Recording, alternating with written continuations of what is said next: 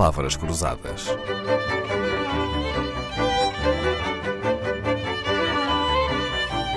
Porque quase tudo é uma questão de semântica.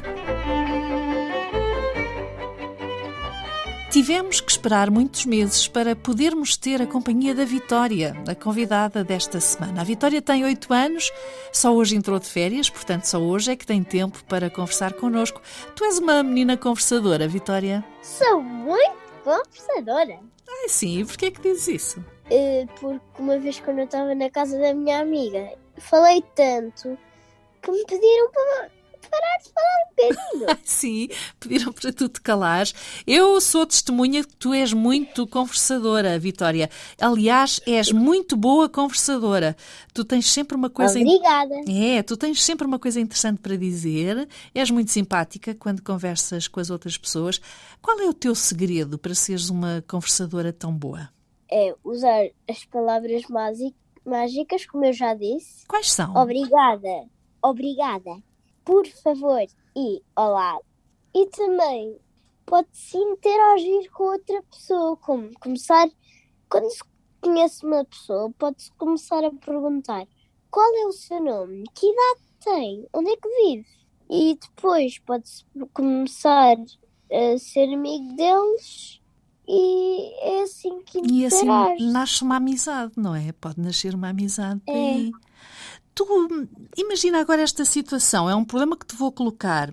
Quando tu vês uma pessoa que está com um ar muito preocupado ou com um ar triste e tens vontade de lhe dar um bocadinho de atenção, como é que tu fazes? O que é que tu aconselhas quando alguém está assim? O que é que tu aconselhas as outras pessoas fazer? eu aconselho as outras pessoas andarem até à pessoa que está triste ou preocupada e perguntar o que é que se passa. Depois deixam ele- eles explicar e se calhar sentem-se melhor, mas se não se sentirem melhor, tenta-se arranjar uma de distraí-los para fazer-lhes felizes. Claro. Tu és uma menina muito bem educada e muito gentil, és muito inteligente. Obrigada. És muito inteligente também e gostas muito de usar essa palavra mágica. Obrigada. Se eu te pedisse para dares um conselho para ensinar as pessoas que não sabem ser gentis quando conversam com os outros, assim, se eu te pedisse um- uma lição de cortesia, o que é que eras capaz de me dizer? Sempre a sorrir e olá. É, são as tuas palavras, olá. são as tuas palavras mágicas a, a fazer a sua magia, não é? Tu achas que essas palavras fazem magia? Sim, especialmente quando se começa a sorrir. O sorriso é como uma constipação, mas melhor. Ele ta- está sempre a contagiar. Ah, bem visto. Olha, há uma coisa que eu tenho aqui uma grande curiosidade em saber.